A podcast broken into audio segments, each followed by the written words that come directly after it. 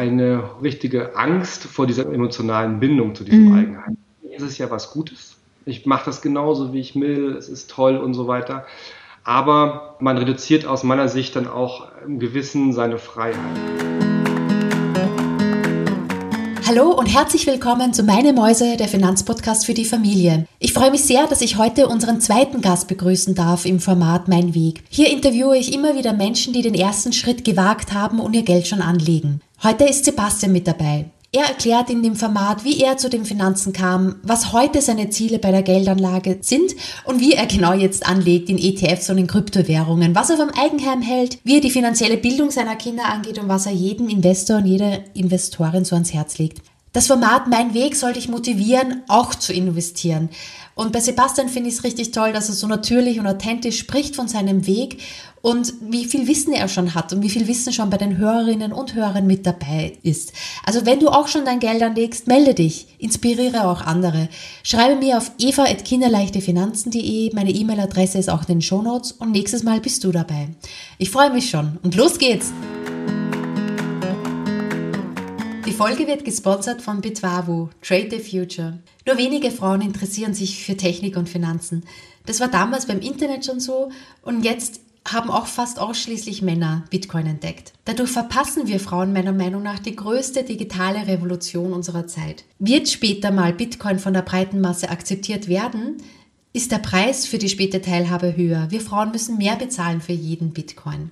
Und mit einer Million Satoshi wollen wir schon heute gegensteuern. Du wirst dich vielleicht fragen, was so ein Satoshi ist. Also ein Satoshi ist so eine Untereinheit von Bitcoin, genauso wie Cents eine Untereinheit von Euro sind und eine Million Satoshi sind so circa 340 Euro wert. Bitwavo hilft mir bei dieser Aktion. Bitwavo ist ein Online-Marketplatz, wo du Bitcoin kaufen kannst. Es ist ein besonders sicherer und günstiger Handelsplatz. Und wenn du auf den Link klickst in den Show Notes, kannst du ein 15 Euro Guthaben abrufen. Die ersten 100, die einen Account bei Bitwavo öffnen, bekommen 15 Euro für den Kauf der ersten Bitcoins. Ich freue mich einfach wahnsinnig, wenn du da auch mal auf die Seite reinschaust, www.1millionensatoshi.de oder eine Unterseite bei kinderleichtefinanzen.de und dich auch mal informierst über das Potenzial für Bitcoin. Wenn du den Newsletter abonnierst, erhältst du auch eine Anleitung, wie du sicher Bitcoin kaufst. Ich freue mich schon auf dich. Bis dann.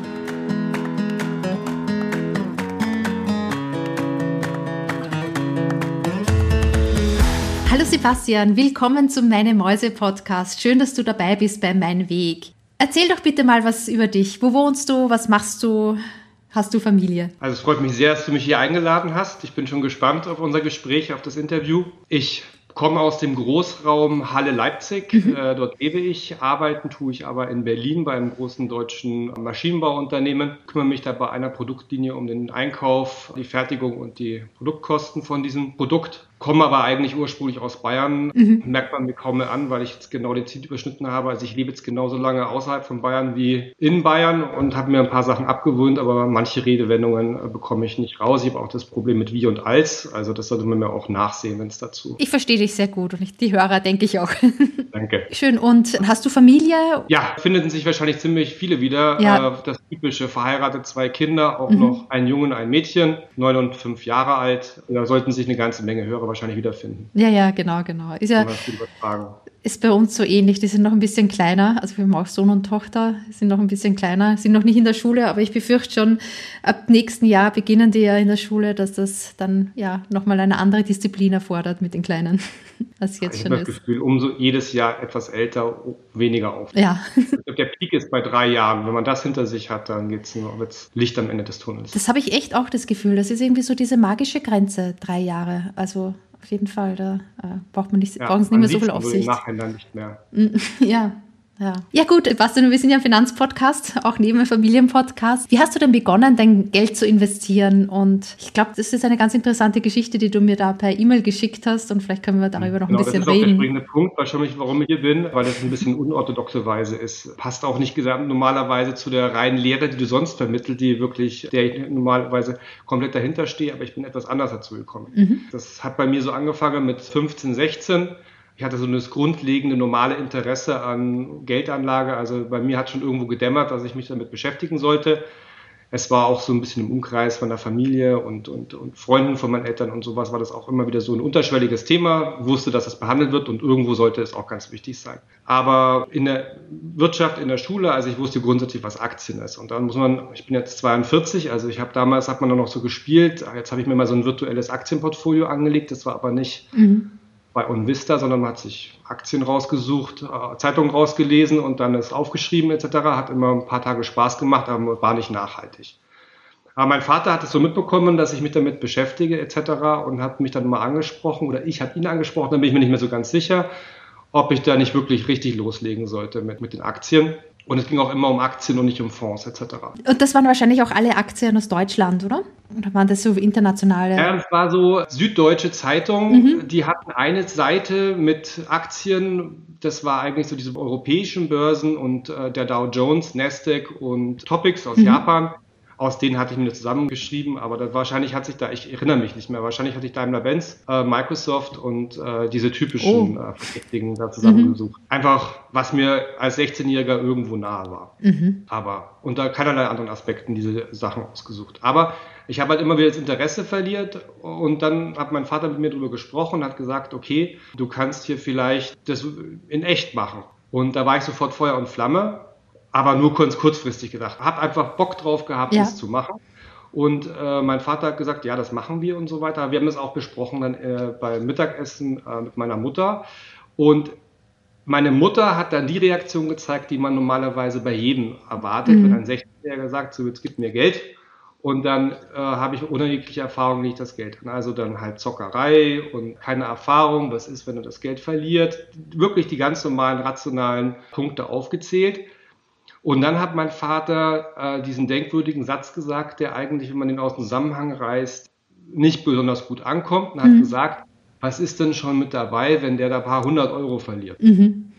Mark wahrscheinlich damals noch, oder? Äh, oder Mark, ja. natürlich. ein paar hundert Mark verliert. Ja. Und es kam überhaupt nicht gut an bei meiner Mutter, diese Aussage. Also ich habe das jetzt verdrängt, wie es danach mhm. so lief, weil das Gespräch war sicherlich kein Happy Day. Aber schlussendlich, Bottomline, haben wir dann ein Depot eröffnet und das war wirklich auch ein Riesenaufwand. Also ja. das war, man musste zur Bank hingehen. Ich musste, mein Vater war immer noch, musste mit unterschreiben, weil ich noch keine 18 war. Ich musste so Beratungsgespräche äh, machen, okay. damit heute kreuzt man ja nur diese Risikoklassifizierung ein, aber ich musste dann wirklich noch, das weiß ich noch, in der Maximilianstraße in Regensburg zur Vereinsbank äh, dackeln und mir eine Stunde von einem unglaublich arroganten Banker ja. erklären lassen, dass ich eigentlich viel zu dumm wäre und hätte viel bessere Angebote ja. im Portfolio, um das zu machen.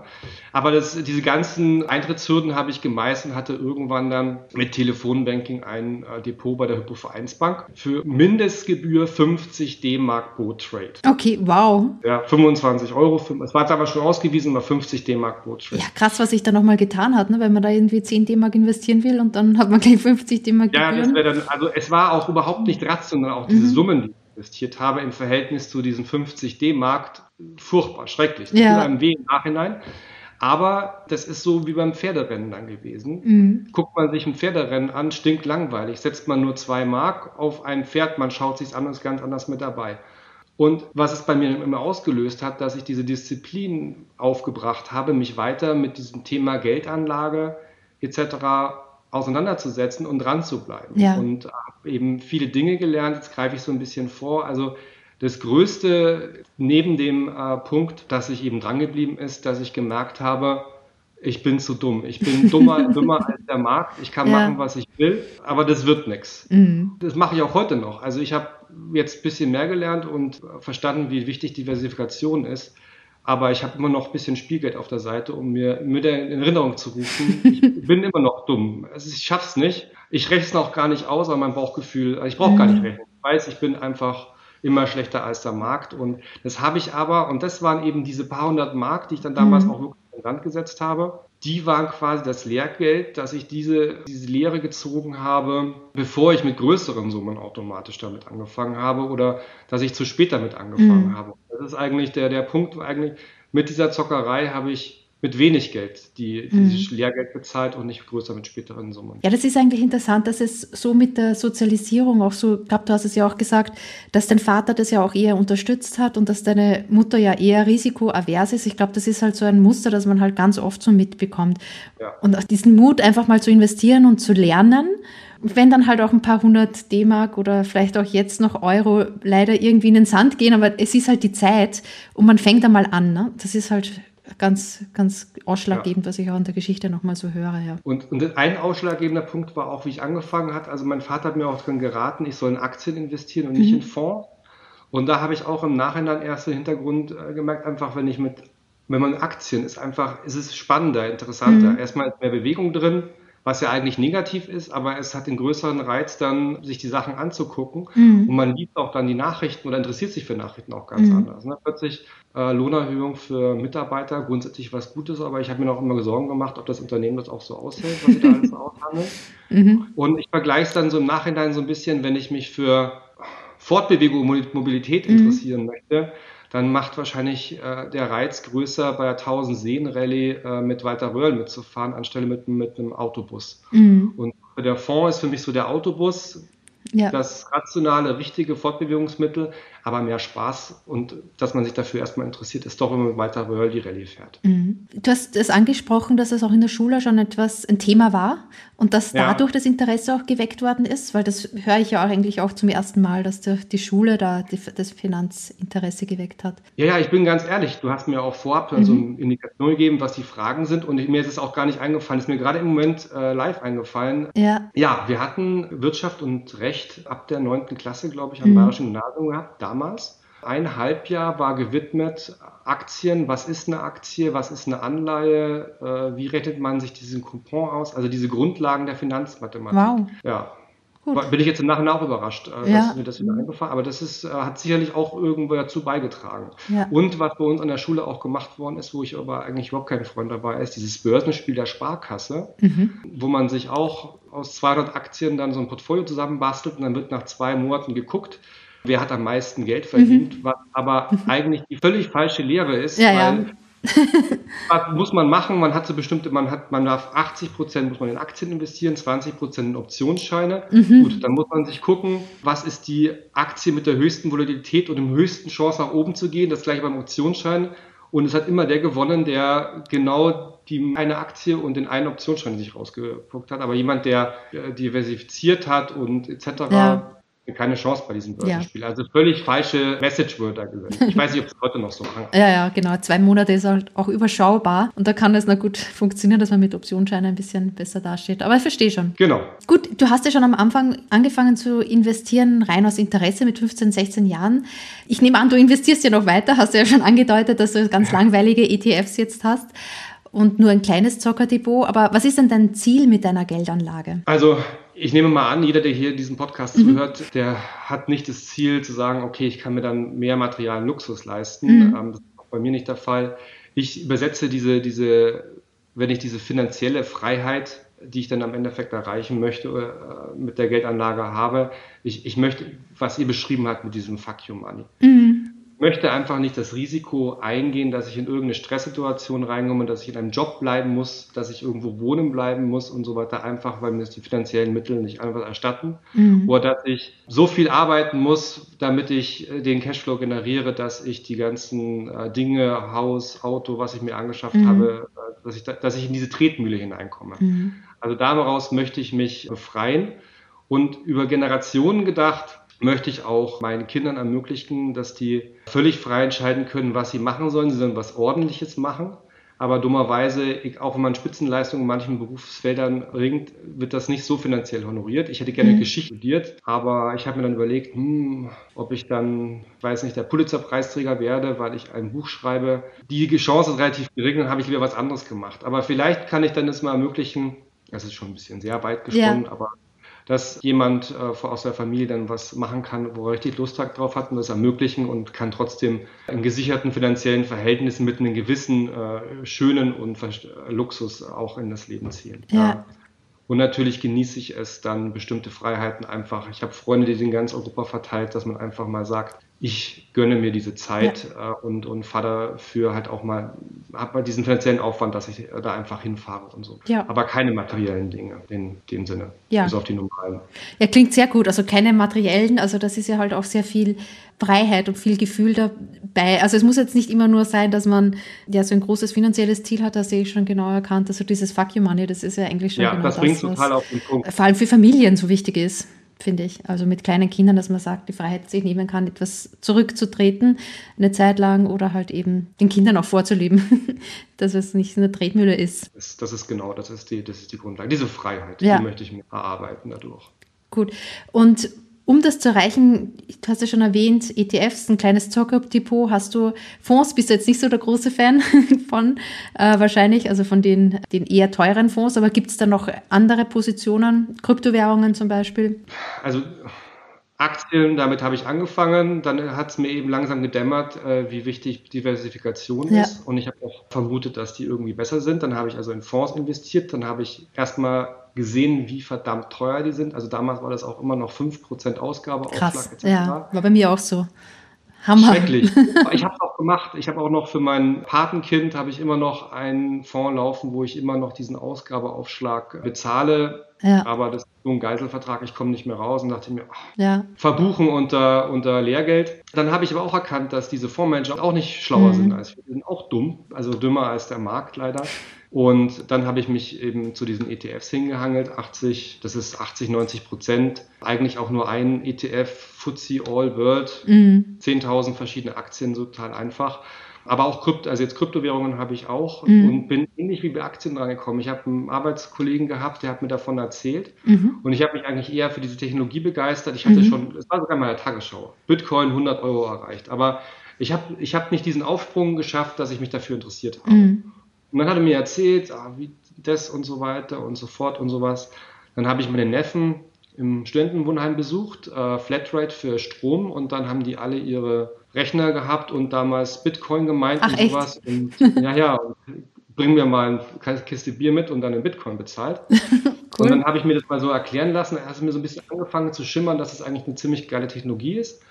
Und dann wieder mit dem Arbeitskollegen eine Abendveranstaltung, mir das so angehört, was ist, was sind diese Kryptowährungen, was ist die Blockchain. Mhm. dann habe ich mir gedacht, ach, das ist einfach eine super coole Technologie, weil einfach jetzt mir das anhören und, und da bleibe ich nicht dran. Dann habe ich mir auch gedacht, ach, ähnlich wie damals mit den Aktien, dann mhm. habe ich mir die drei Kryptowährungen mit dem höchsten Marktvolumen rausgesucht, jeweils einen kleinen Betrag investiert, viel gelernt. Das war vor fünf Jahren, vier, fünf Jahren das war noch eine riesige Hürde, ähnlich wie Hypovereinsbank in der Maximilianstraße, rauszufinden, wie ich da überhaupt das Geld drauf bekomme, komische Webseiten auf den Bahamas. Mhm. Aber es hat funktioniert und automatisch bin ich dann an der Geschichte drangeblieben. Es hat mich interessiert und nicht durch irgendwelche Schlauheit und sowas war das auch bis jetzt mein bestes Investment. Leider habe ich damals einen überschaubaren Betrag investiert, aber das ist eine ganz tolle Geschichte. Also ich bin nicht, ja. ich weiß nicht, ob Bitcoin oder, oder Ether oder Ripple die große Outperformance hinlegen, aber die Technologie an sich ist wirklich ein mhm. Game Changer.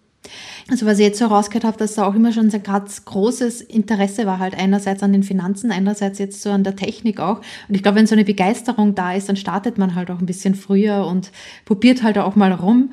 Und ich finde es halt immer so ein bisschen, ja, mir fällt es halt einfach auf, dass es zum Beispiel gar nicht so bei, bei Frauen so stark ist. Ne? Du hast jetzt auch erwähnt, Arbeitskollege und dann die Neffen, die dann auch meinen. Also ich hatte meinen Freundinnenkreis, das war jetzt eigentlich nie so Thema, dass da halt irgendwie ein, äh, einen Miner sich zu Hause aufstellt und das äh, durchrechnet. Ne? Das ist halt etwas, wo, ja, wo wir da echt noch aufholen müssen. Und das ist eine ganz, das ist eine essentielle Frage. Man kann ja. es nicht genau erklären, warum das so ist. Ja. Ähm, ich habe auch ein, so ein Erlebnis wir hatten unsere Nachbarn, wie wir noch in Berlin gelebt hatten, die haben einen Sohn am gleichen Tag geboren mhm. wie unsere Tochter. Eigentlich identisch aufgewachsen. Wir haben ungefähr gleiche ja. äh, Erziehungsmethoden gehabt. Eher ein Junge, unsere, unsere Tochter. Dann waren die so also zwei. Und dann musste ich einen Abend mal auf beide aufpassen. Meine Tochter hat sich mit der alten Puderdose rumgespielt und ja. das gemacht vom Spiegel angeschaut. Und er hat die ganze Zeit auf der Stereoanlage rumgedrückt. Ja. Und dann dachte ich mir, okay, hm, da sind die Interessen anders. Aber ja. ich meine, wir sind individuell, es ist jetzt auch nicht zu verteufeln, aber beim, im Sinne der Geldanlage. Ähm, ja, das, das ist es ja auf jeden Fall. Also ich habe ja auch Sohn und Tochter und ich sehe da halt auch die Unterschiede, obwohl man das überhaupt nicht irgendwie durch Erziehung da auch so vorlebt. Und auch wir, also bei uns waren ja auch immer die Rollen ein bisschen vertauscht, dass ich ja lange Zeit gearbeitet habe und mein Mann lange Zeit Elternzeit gemacht habe. Aber es ist halt dann trotzdem so, dass ja auch meine Tochter sich sehr, sehr stark interessiert für Puppen halt und das bei meinem ja. Sohn noch nicht so stark war. Ich weiß nicht, ob man das Unterbewusste irgendwie fördert und sowas. Mhm. Ich behaupte Nein, aber natürlich ja. ist immer subjektiv, aber es ist, es ist ein Muster zu erkennen. Ja, aber das Gute ist ja, dass, dass man ja zum Beispiel sich sehr für Puppen interessieren kann, aber vielleicht dann auch tatsächlich noch an der Technik auch. Also zumindest war es ja bei mir so. Ich habe auch gerne mit, sogar mit Barbie-Puppen, was ja damals, was ja wirklich nicht so schlimm ist, aber sogar mit Barbie-Puppen gespielt und habe dann auch trotzdem ein großes Interesse an der Technik. Und ich hoffe, dass es bei meiner Tochter so ähnlich ist, ne? also dass sie so auch beides ja. irgendwie so ein bisschen mehr. Ja, da gibt es ja diese tolle Programmiersprache Scratch. Mhm. Kennst du nicht? Nee, das kenne ich jetzt nicht. Nee, habe ich noch das nicht. Ist so eine, das ist so eine visuelle Programmiersprache, ja. wo man einfach diese Abläufe und Schleifen lernt, aber man kann dann eben Theaterstücke oder sowas inszenieren. Mhm. Ja. Und das ist auch für meine Tochter attraktiv. Ja, super spannend. Gehen wir gleich, ins, gehen wir gleich in die Show Notes und ich schaue mir das ja. auch nochmal an. Ja, ist eigentlich eine schöne Sache dann. Unsere Tochter ist jetzt drei, aber vielleicht so in zwei, drei Jahren wäre es vielleicht auch interessant für bisschen, sie. Bisschen noch, ja, ein bisschen. genau. Wenn wir auch über die Frauen in der Familie sprechen, wie ist es denn mit deiner Frau? Ist sie dann auch so, dass sie so sagt, oh nee, äh, Kryptowährungen oder sind jetzt nicht so toll oder Depot ist ein gemeinsames Depot, das machst du lieber oder ist es da halt dann auch so aufgeteilt? Ja, das ist, wie ich schon vorher wahrscheinlich die typische äh, Familie. Ja. Also das ist äh, mein Ding. Ich interessiere mich nicht mehr dafür, aber es ist das Vertrauen vorhanden, dass mhm. ich da äh, kein Schindluder dabei treibe. Ja. ja. das ist so würde, so würde ich das beschreiben. Ja, ja, genau. Ja, ist bei, ist bei uns so ähnlich und nur auch wieder umgekehrt. genau, ja. Aber, aber, es ist ja gut, dass sich einer darum kümmert und dann, dass das Vertrauen da ist. Ne? Also auch völlig okay. Genau.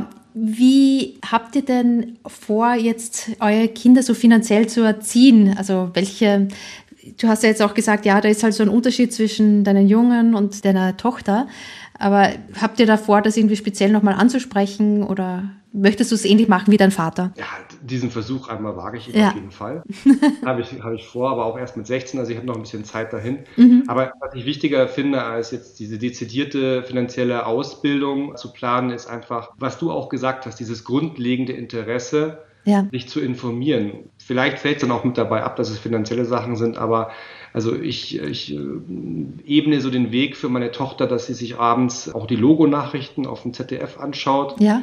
Dass ich mit ihr äh, im Nachhinein diese Sachen diskutiere. Auch jetzt bei der Wahl haben wir darüber diskutiert, dieses Parteiensystem, was, wer ist der Bundeskanzler oder ja. die Bundeskanzlerin dass dieses grundlegende Interesse für relevante Informationen vorhanden sind und dass sie diese Informationen auch verarbeitet und, und lernt, Wichtiges von Unwichtigen und äh, zu unterscheiden. So mhm. Instagram Beauty Influencer versus ähm, Bundespressekonferenz. Ja. Darauf lege ich viel Wert und oder legen wir viel Wert und äh, darin äh, richte ich das aus.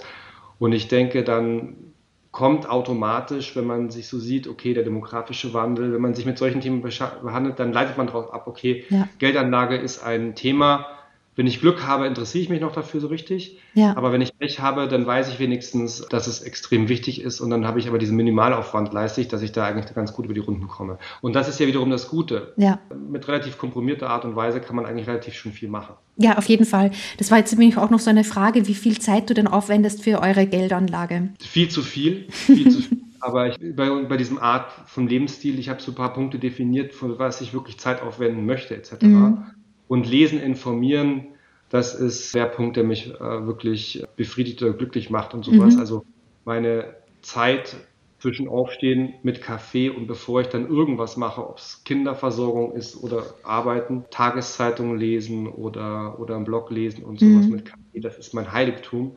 Deswegen verwende ich viel zu viel Zeit darüber. Ähm, habe auch unendlich viel über Finanzanlagen gelesen. Eure Buchempfehlungen habe ich auch schon äh, gelesen. Es ist eigentlich nicht nötig, aber mir macht es einfach unglaublich viel Spaß. Mhm. Und äh, wenn ich vergleiche, wenn ich abends ein Buch gelesen habe über so eine Sache, die mich einfach dann noch bestätigt eigentlich, indem ich was mache, was eigentlich auch wieder ganz, äh, ganz gut ist, weil man dann in so einer Blase gefangen ist und so weiter, habe ich einfach, gehe ich mit einem viel besseren Gefühl ins Bett, als wenn ich mir irgendeinen Film angeschaut habe. Mhm. Man sieht es vielleicht auch im Hintergrund, äh, das ist eins meiner ganz großen Hobbys. Ja, viel, viel Wahnsinn. Dank. Und hauptsächlich Sachbücher?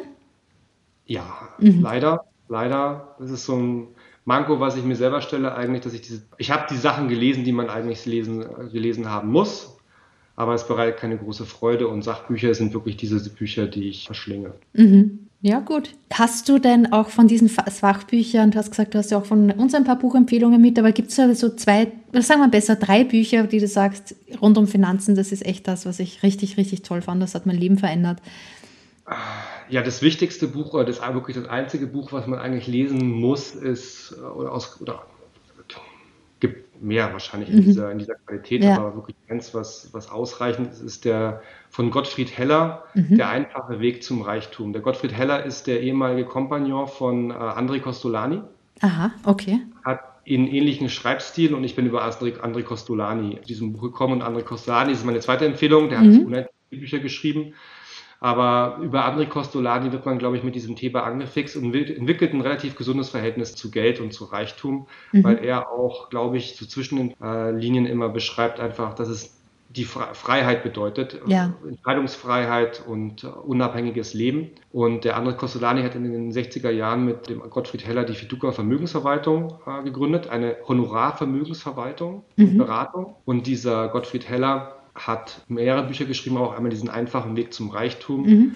wo auch seine Key Message ist, also wie wichtig die Geldanlage ist, dass eigentlich alles bis auf ETF ist rausgeschmissenes Geld an mhm. Gebühren und hat dann für drei, vier, fünf Standard-Lebenssituationen Portfolios basierend auf ETFs äh, stellt er dar und sagt, es ist nicht der Weisheit letzter Schluss, aber daran kann man sich orientieren. Mhm. Und es ist ein Buch und man nimmt extrem viel mit daraus.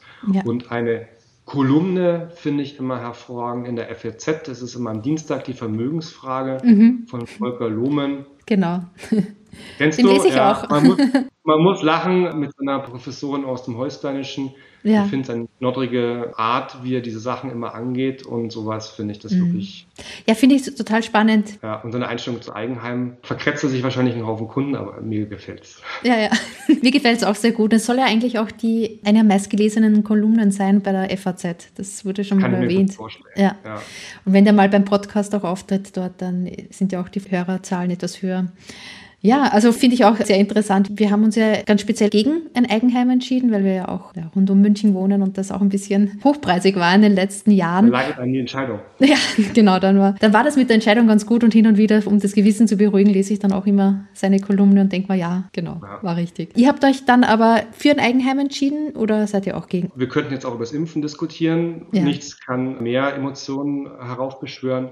Eigenheim kann eine super Geldanlage sein, einfach durch das Hebeln über Fremdkapital. Aber da bin ich vor allem die treibende Kraft. Ich habe eine richtige Angst vor dieser emotionalen Bindung zu diesem mhm. Eigenheim. Es ist ja was Gutes. Ich mache das genauso, wie ich will. Es ist toll und so weiter. Aber man reduziert aus meiner Sicht dann auch im Gewissen seine Freiheit. Mhm. Äh, genau in unserem Beispiel, genau in dem Alter, wie alle angefangen haben, Eigenheim zu planen, sich Baustellen angeschaut haben etc., war, wo ich kurzfristig innerhalb von einem Monat entscheiden wollte, sollte für meinen Arbeitgeber, ob ich in die USA gehen soll. Für eine Zeit. Das hätte ich sicherlich nicht gemacht, wenn ich gerade dabei gewesen wäre, ein Eigenheim zu bauen mhm. oder wenn ich frisch eingezogen wäre. Da hätte ich andere Prioritäten gehabt. Und ich glaube, wenn ich dann am Ende meiner Tage auf dem Sterbebett liege, glaube ich, habe ich von diesem Auslandsaufenthalt mehr gehabt, als dass ich in diesem Eigenheim gewohnt habe. Genauso ich meine, das kennt, ich glaube, du hast bei Google, oder? Das ist also, du hast ja nur eine Wachstumsstory hinter dir, aber wenn man in so einem klassischen Maschinenbau arbeitet, mhm. dann ist man auch mal daran und sieht, dass wir Arbeit, Abbauprogramme haben und so. Und dann sehe ich mal Mitarbeiter, mit denen wir Gespräche, äh, mit denen man Gespräche führt und sowas. Da ist die größte Angst. Mhm. Nicht, dass, ich, dass man keinen neuen Job findet, man könnte woanders hingehen, aber diese Angst, dieses, dass ich keinen Job im Umkreis von meinem Eigenheim finde. Mhm. Weil da habe ich, ach, ich selber das Bad gemacht und so schön und so weiter das ist alles nachvollziehbar, aber ich möchte diese emotionale Abhängigkeit davor habe ich, äh, mhm. davor ich und auch später, wenn ich dann 30 Jahre drin gewohnt habe und nicht mehr umgezogen bin, dann wäre es eigentlich sinnvoller, dass ich ebenerdig wohne oder in die Stadt reinziehe. Mhm. Und ich glaube, wenn ich ein Eigenheim habe, nehme ich die mir in diese Entscheidung ab. Das gestehe ich, gestehe ich mir im Nachhinein nicht mehr ein, aber davor habe ich einfach Angst. Mhm. Ja. Vielleicht bin ich da einfach nur ein Feigling, aber das, das ist die, die treibende Kraft bei mir. Nee, das kann ich auch total verstehen, was du jetzt auch sagst, mit dieser Freiheit oder diesem Fuck you Money, das halt wirklich sehr erstrebenswert ist und sehr viel Seelenruhe bringt. Es kommt halt immer auch ein bisschen so darauf an, wo das Eigenheim steht. Wenn es halt jetzt in einer sehr, sehr teuren Gegend steht, wie äh, ja halt auch bei uns, ich glaube, dann ist halt auch der Kredithebel so hoch, dann ist auch die finanzielle Abhängigkeit so groß. Also das war halt der Grund, warum ich noch immer sehr froh bin, dass wir das jetzt nicht so machen, weil wir ja. das halt einfach viel flexibler machen können jetzt und ja, der Kredithebel, den wir ansetzen müssten, wäre halt einfach zu heftig gewesen. Unvorstellbar, ja. Ja, das ist wirklich. Nachvollziehbar. Ja. Genau, wir haben jetzt schon ganz viel gesprochen, ja, über so das Generelle, warum du anlegst. Aber was hast du denn so in den nächsten drei bis fünf Jahren vor? Die klassische HR-Frage. Die klassische HR-Frage. Wir haben anfangs über Kinder gesprochen und man weiß ja gar nicht, wie viel Zeit man hat, wenn man studiert oder wenn man arbeitet und mhm. keine Kinder hat. Ich glaube, ich hoffe, oder vielleicht ist jetzt blauäugig und jeder lacht, aber ich glaube, dass ich jetzt langsam rauslaufe aus der Zeit, wo eigentlich an eigene Zeit oder, oder Zeit für sich selbst überhaupt nicht zu denken ist. Mhm. Mein Fokus liegt darauf, dass ich dann ein bisschen mehr gesellschaftliches Engagement zeige, auch politisches Engagement, also Ehrenamt, mhm äh, mich in der Politik engagiere, wie auf Kreisebene oder solche ganz lapidaren Sachen, aber ja, einfach, weil es interessant, aber und es muss jemand machen. Das habe ich, habe ich vor, das hat jetzt nicht direkt mit dem Finanziellen zu tun und dann versuche ich da so ein bisschen meine Kinder zu beeinflussen, dass sie auch äh, die Hobbys machen, die ich auch gerne mache. Und mhm. dann möchte ich wieder wie früher intensiv reiten und mhm. Tennis spielen, was halt komplett auf der Strecke geblieben ist. Also ja. eine sportliche Aktivität habe ich einfach nur nach Nutzen, Zeitaufwand gemacht und ja. die halt joggen, weil da kann ich aus der Tür raus, jogge und bin zurück und hatte halt diese 45 Minuten beim Reiten oder ja. Tennis spielen, wenn man irgendwas machen muss. Die Möglichkeit gibt es nicht. Das sind meine großen ja. Dinge, hat mit finanziellen Sachen direkt nichts zu tun, dass ich da irgendwie noch so einen großen Milestone hätte und sowas, irgendwas mhm. zu erreichen müsste. Nee, das klingt richtig gut. Ich kann das total nachvollziehen wie beim Rennradfahren. Also das dauert immer so zwei, drei Stunden, wenn man halt eine schöne Runde fahren will. Und das ist halt mit Kindern total schwierig. Außer man genau. hat kein Gewissen. Ja, und, genau. genau. Und einen aufopferungsvollen Partner. Ja, ja. Ich komme dann wieder zurück am Sonntagabend. Ja, nee. Das, das freue ich mich jetzt auch schon, wenn das dann vielleicht ja bei uns auch in fünf Jahren oder so nicht mehr so streng ist. Und dass wir da vielleicht die Kleinen auch mitfahren. das wirklich. Und die nicht mehr so kleine mitfahren, keine Ahnung, aber auf jeden Fall ein bisschen ja, Zeit ja, für man sich kann hat. Auch, man kann auch diesen Fahrradhänger machen und sowas. Also ja, aber nee, das ist nicht das Gleiche. richtig, das ist nicht das Gleiche. nee, nee, das ist nicht das Gleiche, als wenn man dann mal alleine ah, im Berg rauffahren kann. Schön. Man redet sich nur schön. Ja. Ähm, Kinder sind wunderbar, ganz toll und es macht auch unglaublich viel Spaß. Also der erste Ausflug mit meiner Tochter zusammen, äh, was, was viel Schöneres nicht. Aber man muss auch teilweise mal sagen, auch, jetzt will ich mal alleine das, das machen. Ja, das ja. ist auch richtig so. Das ist auch gut so. Gut, Sebastian, es hat richtig, ich, ich, fand das Gespräch richtig spannend. Ich habe echt nochmal so viel auch erfahren, was du so auch so vorhast. Also ich finde alles, es hat total Hand und Fuß. Was würdest du denn anderen so raten, die noch vor dem ersten Investment stehen? Weil bei de, Dein Weg wollen wir ja auch andere inspirieren, mehr zu investieren und einfach mal sich zu trauen. Das A und O hat sich ja auch, was ich erzählt habe, wie ich mit den Kindern umgehe, was mhm. ist die Bewusstsein schaffen, dass es eigentlich wirklich notwendig ist. Die ja. Geldanlage geht nicht darum, Aktien, weil ich unbedingt reich werden will. Ich denke, denke, dass hinsichtlich des demografischen Wandels ist es ein absolutes Muss. Ja. Äh, anders kann es nicht funktionieren. Wenn man dieses Bewusstsein schafft und das Zweite sagt man keine Angst, keine Angst hat davor, weil es ja. eigentlich keine große Hexerei ist. Es ist auch wirklich die Grundrechenarten muss man beherrschen, ein bisschen Prozentrechnung und das reicht eigentlich. Es ist eigentlich nicht so ein großer Aufwand. Und der dritte Punkt ist, nicht zu viel Lehrgeld bezahlen, um bis man verstanden hat, dass man nicht den Markt schlagen kann. Mm, auf, auf jeden Fall, ja. Nee, aber ich finde das, das auch richtig gut. Du sagst ja, man kann ja wirklich Stunden jeden Tag damit verbringen, wenn man das als Hobby sieht. Oder man kann halt wirklich ja. Drei Stunden im Jahr damit verbringen, weil man halt einfach nur mal ein Rebalancing macht oder mal wieder reinguckt und den Sparplan ja. vielleicht ein bisschen ändert. Ne? Dieses viele, dieses vielige Beschäftigen äh, birgt auch die Gefahr. Also ich habe auch äh, Finanzmathematik im Studium äh, gehabt als eine mhm. Vertiefung und dann rechnet man ja diese ganzen Aktienoptionen durch. Und man steht kurz davor, süchtig zu werden, ähm, mit Optionen das zu machen. Das Schlimmste ist, dann mhm. klappt es auch ein, zwei Mal und dann, aber Gott sei Dank, man lernt es relativ schnell dann wieder, dass man mit Market Timing etc. Das, das nicht funktioniert. Ja, das ist das Wichtigste. Nicht, den nicht versuchen, den Markt zu schlagen. Das, wenn ja. man das schnell lernt, dann hat man schon ganz viel gewonnen. Ja. Ja, und da habe ich ja wieder gehört, dass Frauen da im Durchschnitt etwas voraus sind, weil sie halt, wenn sie sich dann mal entscheiden, zum Beispiel einen ETF, dass sie den dann halt auch liegen lassen und nicht oft traden. Also müssen halt nur den ersten Schritt mal schreiben. Das ist der große Vorteil, ja. ja. Wenn es dazu kommt, dann sind die Frauen im Schnitt sogar deutlich erfolgreicher, ja. weil sie sich selber nicht überschätzen. Ja. Ja, die, dieser, dieser, dieser, der Lerneffekt, ich bin nicht schlauer als der Markt, der setzt da viel früher ein. ja. Ein großer, großer Vorteil. Ja. ich habe, wie es so, du hast mich noch gefragt, wo ich investiere. Ich habe einen Punkt noch vergessen mhm. und äh, das ist, also ich habe auch, weil ich so gegen das Eigenheim gewettert habe. Ich habe aber selber äh, Eigentumswohnungen mhm. In, und, und zwar in den 2000er Jahren, wie ich angefangen habe zu arbeiten da war der Markt noch komplett tot und in Ostdeutschland, da gab es ganz viele, die hatten diese äh, Subventionen mit abgegriffen mhm. und wollten diese, diese Wohnungen nur loswerden und das war so günstig, dass ich selber, ich hatte dann schon Angst, das zu kommen, weil ich dachte, muss, irgendwo muss da der Haken sein. Mhm. Und jeder auch, kann sich heute keiner mehr vorstellen. Jeder hat mir abgeraten. Kratz, ne? Mein Vater hat gesagt, ach komm, also ich meine, wenn da jetzt nicht checkst, als ob da kein Schimmel drin ist und sowas, so viel kann da gar nicht kaputt sein bei dem Preis. Zur Not musst du halt da drin wohnen. Und dann mhm. Und, und ich habe auch bei meinem Vater die 90er Jahre erlebt. Da waren Immobilien eine Katastrophe. Also wenn man das hatte und dann noch Mieter, immer war was kaputt. Die Preise haben sich überhaupt nicht bewegt. Die Zinsen waren katastrophal hoch. Also über Jahre hinweg äh, war, das, war das überhaupt kein schönes Investment. Das kann man sich heute nicht mehr vorstellen. Ja. Aber es war eine Katastrophe. Ich habe ihm auch immer vorgeworfen, äh, bis in die 2000er Jahre hinein, dass er quasi so viel Geld verzockt hat, weil er nicht in Aktien investiert hat, sondern diese blöden Wohnungen. Jetzt muss ich mich mit diesen Aussagen etwas zurückhalten. Ja, der Wahnsinn, oder? Was sich in 20 Jahren alles tun kann. Es ist eine ja. komplett andere Finanzwelt und also ich denke mal auch, es heißt ja noch lange nicht, dass es in 20 Jahren so aussieht wie heute. Also das ist mal wieder genau. ein neuer Beweis dafür, dass man echt immer ja. gucken muss dann auch, ne, was, wie der Markt aktuell ist. Und man nicht sagen kann, Immobilien ist immer das Beste, es geht immer bergauf oder ja, Aktien, da kann es niemals bergab gehen. Ne? Das haben ja, haben ja auch die jüngeren Generationen auch nicht so richtig erlebt, wie das ist, wenn das richtig lange abstürzt. Da gibt es das schöne Zitat von Franklin Templeton, was mir unglaublich haften geblieben ist. Er hat gesagt, die, die gefährlichsten Worte der Menschen sind, diesmal ist alles anders. Ja. ja. Und diesmal gehen die Aktien in den Himmel, also das hat kein, hat kein Ende oder jetzt sind Immobilien nur noch Immobilien. Ja. Es dreht sich irgendwann wieder. Das habe ich aber auch echt gehört beim Corona-Crash. Das war dann auch immer so, ne? Da, da, auf einmal ist alles zu, jeder ist im Lockdown und keiner geht mehr raus auf die Straße, es gibt nichts mehr zu kaufen. Aktien stürzen ab und alle sagen, das war noch nie da. Die werden für immer oder die werden sehr, sehr lange auf diesem Niveau bleiben. Ne?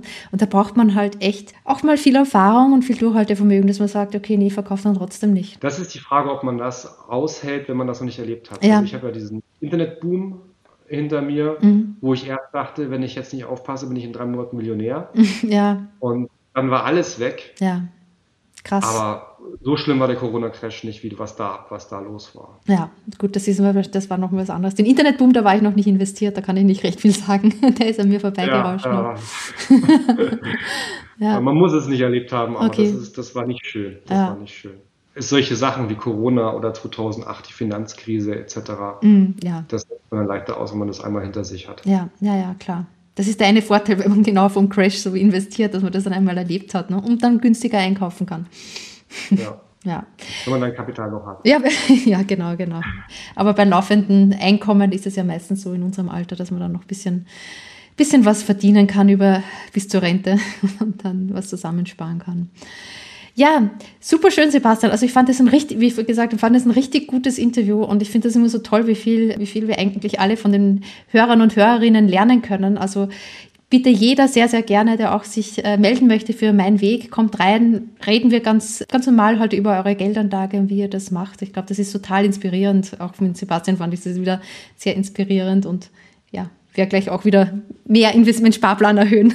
Vielen Dank, Sebastian. Super schönes Format. Es hat mir unglaublich viel Spaß gemacht und es war extrem kurzweilig. Und vielen Dank, dass du diese Informationen über deinen Blog und sowas äh, so zur Verfügung stellst eigentlich auch diese Buchempfehlung, die ich gemacht habe, kann man auch, wenn man deinen Blog liest, eigentlich reicht das vollkommen wow. aus. Vielen so, Dank. Eine wunderbare, schöne, sympathische Weise alles rübergebracht. Wow, vielen Dank, Sebastian. Vielen Dank. Bis dann. Tschüss. Bis dann. Ciao. Hat dir die Folge auch so gut gefallen? Dann freue ich mich total über eine Bewertung von dir auf iTunes oder auf Spotify. Bei iTunes kannst du auch gern noch einen Kommentar hinterlassen. Erzähle auch gern einen Freund oder einer Freundin von dem Podcast. Das unterstützt meine Arbeit und hilft, den Podcast noch besser auffindbar zu machen. Bis bald!